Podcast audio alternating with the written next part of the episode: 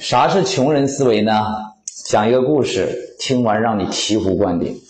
说有个穷人，穷的一无所有，然后有个富人就很同情他，就送给他一头牛，并嘱咐他：今年冬天呢，你用牛去开荒，到了明年秋天，你就可以脱贫致富了。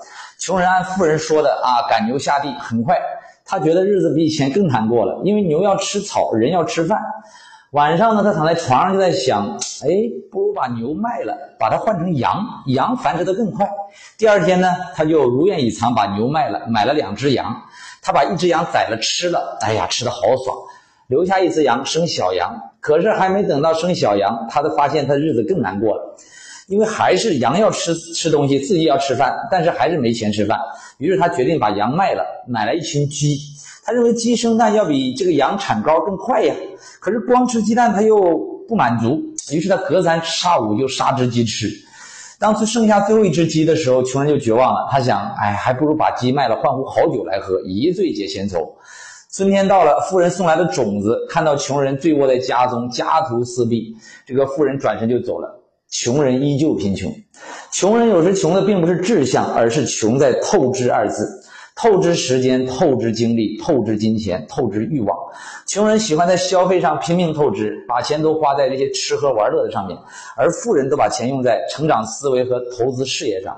在消费上则是省之又省。你看，马云一件毛毛衣穿好几年，扎克伯格对吧？一个款式的 T 恤几十件，一件才几十块。穷人呢，就是因为喜欢透支，导致目光短浅。比如说，你工资就五千块，那你为了撑场面，为了爱面子，买辆车，每月还车贷八千，那么你这个赚的工资还不够还车贷，你就导致你很着急呀。你所有的思维就会想着我怎么赚快钱。这时你找的工作就不会考虑未来有没有前途，能不能给你发展，而是什么来钱快我就去干啥。你越缺钱，你就越急着挣钱，越急着挣钱，你做的选择越错的离谱。你仔细想想。而富人的口袋里，因为有钱，就不会只为眼前的钱做选择，思维更加理智，全局思考未来，这样的抉择更容易正确。这就是为什么穷人越来越穷，富人越来越富的原因。如果说你现在事业根基还没打牢的话，我建议你不要买房，不要买车，不要娶妻，不要生子，狠狠的成长自己，狠狠的这个把精力放在事业上，把钱放在口袋里，做正确的选择。把你的事业根基打牢才是核心关键。